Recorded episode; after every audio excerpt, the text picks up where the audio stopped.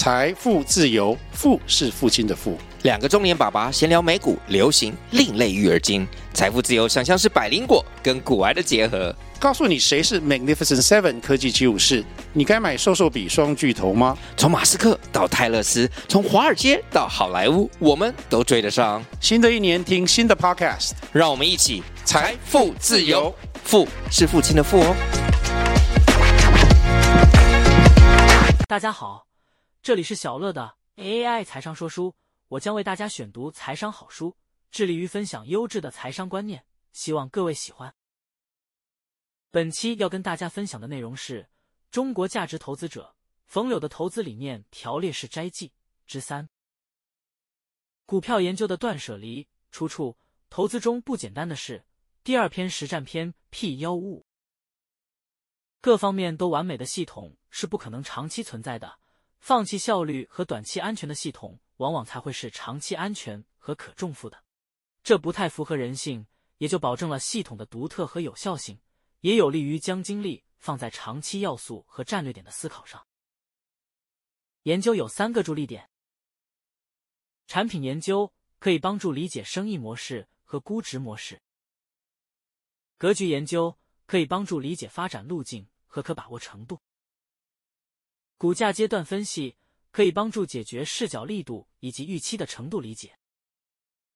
守正出奇求变，研究上的正就是逻辑风格，这点要稳定，不能功利性的变来变去，但视角要灵活，这是其要不停转换视角去看待问题。另外还要有挖掘变化的能力，这是超额收益的来源。尽量寻找虚实结合的标的，实事落脚点和确定性绝不能错。虚实展望，一想也是大利润的来源。求变就是这个意思。既然是变化中的，自然不能太追求准确。对了是命好，错了就罢了。所以要严肃活泼的进行研究，严谨的寻找确定性，也要敢于不那么严谨的拥抱不确定性，冲它而来，但别为它过分支付。涨跌都能令人坚定的，才是好标的。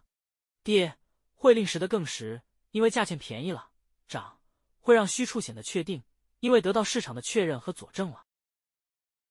长牛好票都是能持续化虚位实，以实展虚，且不断良性循环的。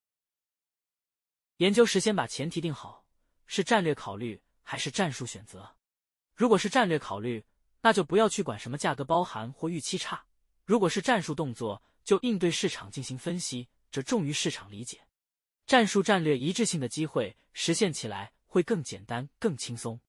战略决定期要以企业质量为先，非战略决定期要以市场的预期包含程度为先。最好在跌的时候做研究，即便是上升过程，也尽量选择回调的时候做研究。不同投资周期的研究要求也是不同的。